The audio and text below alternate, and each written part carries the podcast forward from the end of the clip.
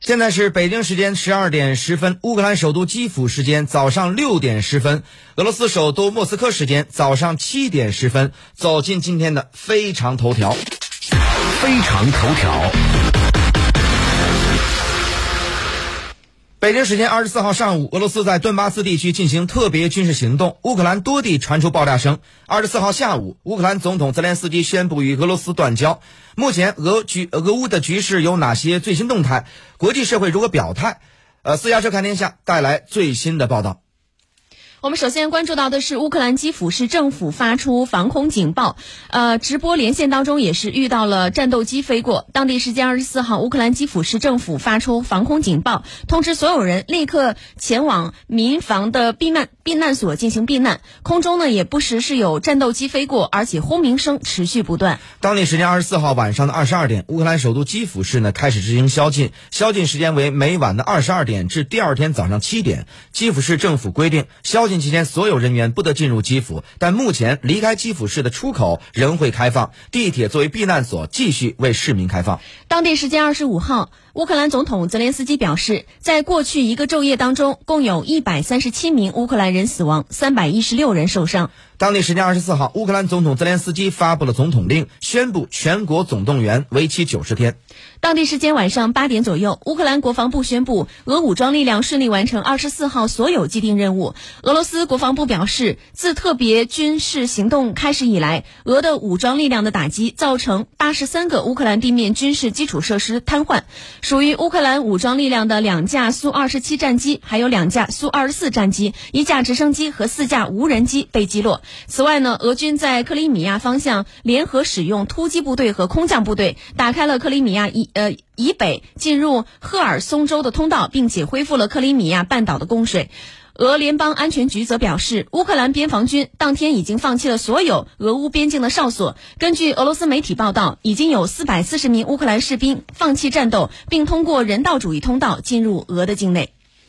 乌克兰国家边防局二十四号表示，俄军已经进入到俄乌边境的切尔尼戈夫州。苏梅州、哈尔科夫州和卢甘斯克、顿涅茨克正在突破基辅州的防守。乌克兰总理当晚证实，俄武装力量已经控制了基辅州的切尔诺贝利核电站及周边地区。当天早些时候，乌克兰总统泽连斯基称，俄军已经占领了基辅附近的一个机场，但随后乌总统办公室又表示，该机场被乌军夺回。当地时间二十四号，在乌克兰的中国留学生实拍基辅市的现状。根据现场的画面显示，当地的呃店铺已经关闭，街上的军用卡车穿行。当地时间二十四号。这，中央广电总台的记者在乌克兰南部城市奥德萨目击一起疑似火箭弹袭击事件。随后，在奥德萨街头发现一辆乌军的坦克。据悉呢，二十四号早晨的奥奥德萨当地的一处建筑被疑似火箭弹击中后发起啊发生爆炸并起火，现场浓烟四起。呃，记者表示呢，在奥德萨的市中心部署有乌克兰军队。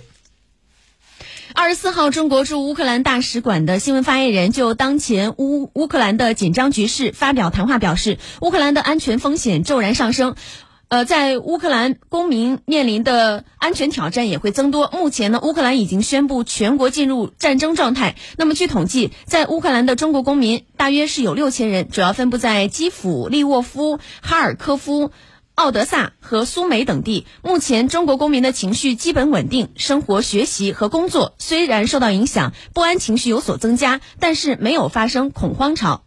北京时间的二十五号凌晨呢，中国驻乌克兰大使馆发出紧急通知，当前乌克兰国内局势急剧恶化，我在乌公民和中资企业处于较高的安全风险，为准备分批包机接返有关事宜，现开始人员登记。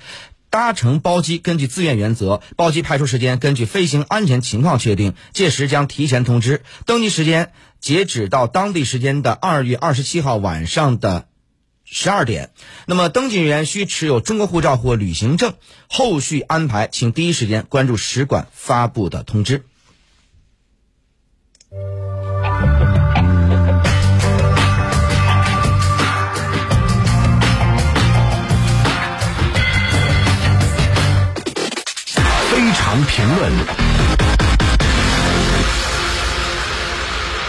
好。谢飞，我们看到到目前为止呢，对于整个的军事行动，我们也想问问你有哪些的观察，包括那个普京的目标到底是终极目标，是不是要拿下乌克兰，以及他究竟有怎么样的战略军事目标呢？呃，我觉得是这样子的，就是说，呃，首先第一个，他的这场这个军事行动以迅雷不及掩耳之势啊，呃，从这个我们在昨天上节目的时候，中午的时候，当时看到有很多的消息说，在这个基辅附近，包括在这个呃乌克兰的很多地方，能够听到这个爆炸声。嗯，因为当时还没有完全证实这个爆炸声是从何而来，然后到最后证实是俄军呃开始了全方位的、全面的一个进攻。这个其实是速度非常之快，而且后来有一些讯息啊，比如说说拿迅速拿下了这个呃乌克兰的他的这个司令部，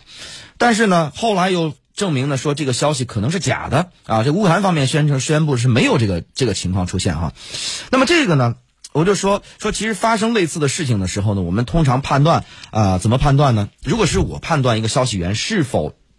辨别它真伪的话，那么就是从它必须有两个独立的消息源，嗯，就是两个不同的独立消息源相互交叉印证，然后最后印证这个事儿是真的。哪怕是网上传了这个几千条、几万条的信息，但是这这些信息的来源，比如说都是来一个同一个来源，那这个信息就不可信，因为它是个单方面来源。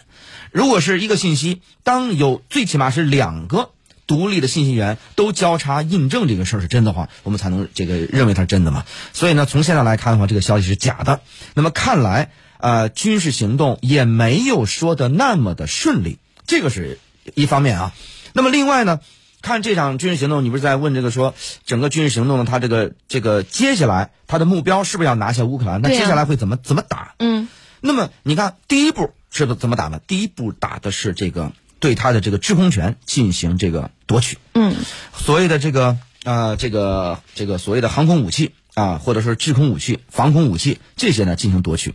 这就是为什么在一开始很多嗯就是当地人表示说听到爆炸声，但是还没有看到明确的，因为很多的军事设施呢都是在这个比较远郊的地方。就是非常非常偏的地方，它是远离这个市中心、远离这个民居的地方来存在的，甚至很多地方它就是比较掩护的一个一一些存在。所以呢，在第一步的时候，那么我们就能看出来，俄罗斯打这一仗呢，叫做什么呢？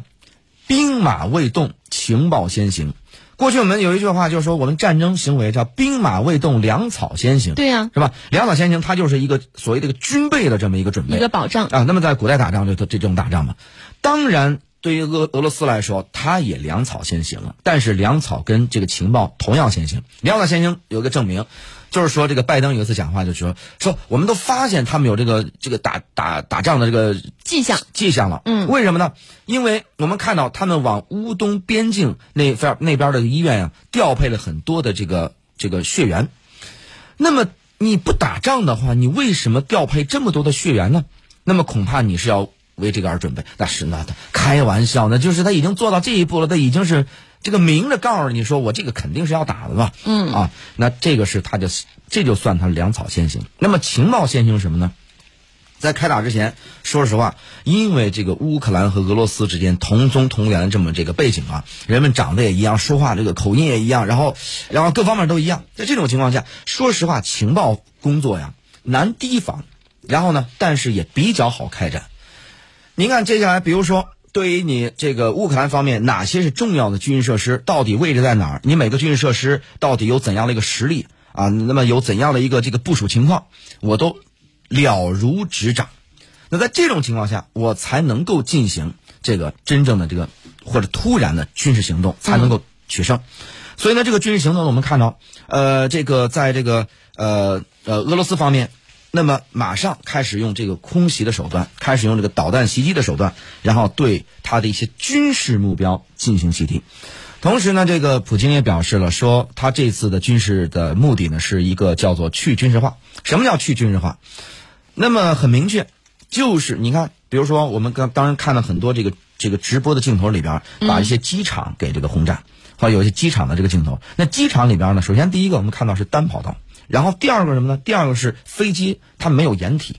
那么这飞机就停在这个停机坪上。那如如果要攻击你的话，说实话，你就无藏身之地。那基本上应该这次打击啊，会把他的所有的军事装备，就是主要的、重要的军事装备全部给击毁。这个里边有两层含义，因为他要去你的军事化嘛，去你的军事化就两层含义，而且在打之前呢，也明确告诉了说这些士兵说士兵赶紧远离，你赶紧撤退，我打的不是人，打的是军事装备。我也给这些美西方国家给你们说一声，你们不是要军事支援这个乌克兰吗？好，那么你军事支援乌克兰呢？那我这边呢，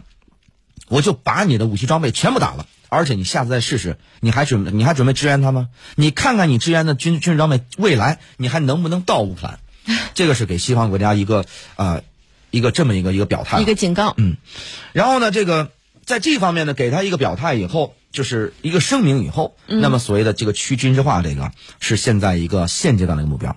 但是呢，去军事化以后，那么接下来怎么办呢？比如说，这个乌克兰它还是有它抵抗能力的，因为你看这次这次攻击是没有攻击除就除军事目标以外的其他目标，嗯，比如说这个呃民用目标就没有攻击，嗯，这个电站没有攻击，就是因为如果这样的话，打仗的话可以把你电力全部停掉，嗯，你国家直接瘫瘫痪，但是没有，包括网络，网络当地人会表示说网络非常差，它肯定是有网络的攻击啊，但是呢，它网络攻击顶多就是从这个四 G 变成三 G，不至于使用不了。对，包括变成二 G，就基本的接打电话还是可以的。嗯那可能上网会麻烦一点，但是也可以上网。所以就是对于民用，尽可能的降低对民民用的损失。伤害嗯然后呢，主要是打的这个军事目标。那么接下来，那么这个呃，在普京在一些讲话当中也明确讲到了，说接下来还有两个，除了非军事化以外，还有叫非纳粹化，同时要把这个纳粹分子送上审判席。那这么话一说的话，所谓的非纳粹化，这个极端纳粹极端化嘛，这个的话就有很多的这个在呃这个乌克兰境内存在的针对乌克兰东部地区的一些极端势力，嗯，这是一个。另外呢，直指乌克兰的政权，也就是说要铲除乌克兰的政权，这是他接下来的目标。那么以及将这个所有的战犯送上审判席。那这个话说的就非常的明确了，那几乎是可以预见的是未来有可能上演的，那就是泽连斯基要被送回到这个呃这个这个莫斯科，要送上这个审判席，作为军事法庭，作为这个战犯啊这个进行或者叛国罪进行审判。那么当然了，当然这个都是后续的。那么他要做到这些，怎么做呢？他光靠空袭是不行的，他要靠地面部队。我们现在已经看到了这个很多消息啊，地面部队其实已经出动了啊，从这个四面八方，包括白俄罗斯的军队也已经参战了。那么参战呢，接下来，呃，应该说这个今天，啊，今天是对于整个战局的非常重要，因为这个战局不可能时间长。这次呢，实际上就是要检验一下整个俄罗斯军改以来的它的这个成成果对，包括他在这个俄乌边境跟白俄罗斯进行了这么长时间的一个军事这个演习，那么双方那个实战演习也要检验这么一个成果。从目前来看，当然了，这个俄罗斯军队取得了阶段性的胜利，但是呢，还有一些消息，比如说有一些地方这个机场。呃，俄罗斯军队夺这个夺得以后又被乌军夺回，是吧？还有这个呃，关于这个司令部是吧？有说要夺取司令部了，但是后来事实证明没有夺取，那就说明这个战情啊没有想象的那么的顺利。那么接下来的战局主要在哪儿呢？当把你的这个主要的这个海跟空，俄罗斯很完美的或者是很速度非常快的、迅速的给占领的话，那么接下来可能会陷入到这个巷战。哦如果陷陷陷入到巷战的话，就是这个步兵要推进，那这个就变成了这个什么呢？呃，当这个张文宏在说上上海在这个抗议的时候说过一个，他们抗议的就好有一笔，相当于在瓷器店里边逮老鼠。哦，那么实际上，我们现代社会如果是打巷战的话，在一个现代国家打巷战的话，那实际上也有点这么个意思，就是你对这个国家的民用设施以及老百姓，你不能有伤害。那么在这种情况下的话，那中中间双方怎么在城市当中这个交火，这个是一个非常非常难的一个难题。那么所以就是说，在这一步能不能实现他的这个所谓的军事目标，呃，咱们还得再看，现在不好说。然后呢，只能说，呃，整个的局势应该是在二十四小时或者到四十八小时之内啊，最终这个能够决定。不可能太长，因为太长的话，你就陷入到游击战了，那就不是现代战争，就不是这个俄罗斯所他希望看到的，他是希望看到这个呃速战速决。当然了，这个话要说回来，说到这个整个的美西方国家啊，对待俄罗斯有怎样的一些反应？呃，在今天凌晨，呃，普京呢，呃，这个拜登啊，有一个最新的一个讲话，但是出来以后，除了骂大街以外，啊，一些老调重弹以外，没有太多新的内容，啊，就指责，然后这个抗议、谴责，然后甚至包括我要加大制裁，也基本上这些。没有什么呢，最后还说了一句“上帝保佑这个当地人民”，“上帝保佑什么什么之类的”，就是他几乎干了教宗方济各的事儿，就是他没有就是太实际的东西，他甚至他的这个举措还不如欧盟对这个啊乌克兰举措。另外，我们看到在北约，北约秘书长斯托尔滕贝格这些天几乎是非常安静，没有出现。那么这些都是一些迹象，就是呃俄罗斯也基本上看准了你美西方国家在这个问题上你没有勇气。啊，你是比较怂的，你也不敢，你能对我有一些这个所谓的掣肘的手段，或者是让我感觉到惧怕的这个震慑住的手段，无外乎就是军事手段。但是目前来看，啊，他也掐准了美西方国家，就是包括北约啊，美国、北约，他们不敢出兵，所以在这个方面的话，恐怕问题，呃，美西方国家。也一筹莫展，拿他没有办法。那么经济制裁，因为它还有一个后续延伸，它对当前的战局没有扭转的这个方式，只能是后续对乌呃俄罗斯有一些重大的影响，比如说它全面的一些包围等等这些。然后另外呢，说要把它这个呃拿出这个踢出这个结算系统，世界结这个国际结算系统。但是呢，从昨天晚上就今天凌晨啊，北京时间今天凌晨，拜登讲话当中。也没有把他踢出 SWIFT，所以的话，就是大家认为这个是最极端的。虽然使用了对当前战局没有影响，对以后可能会有影响啊，也没有使用。所以就是说，还是这么说，就是现在俄罗斯整个的呃这个输出的能源占了整个欧洲能源使用量的百分之四十。所以整个的欧洲在对待如何制裁俄罗斯方面，他们之间意见不一。这就是这就是欧洲，这就是欧洲。欧洲为什么现在这个一盘散沙？当然了，这个这个人为这个这个人不为己是吧？怎么样怎么样？这也很正常，就是为自己的这个权益而考虑，这也很正常。呃，我觉得这个呃，目前来看整个的战局，呃，我的观察就是这样。呃，至于后续如何发展，以及。嗯，究竟这个美西方国家还有怎样的一些手段？目前看来没有太好的手段啊，还有怎样的手段可以扭转现有的战局？未来格局以后我们有节目再慢慢分析。但是现有的战局恐怕很难扭转。嗯，上线。好的，感谢谢飞。那么广告之后呢，我们将会关注到的是，为什么普京会在刚刚宣布承认乌克兰东部的顿涅茨克人民共和国和卢甘斯克人民共和国不久之后呢，就授权俄军在顿巴斯展开特别行动？那。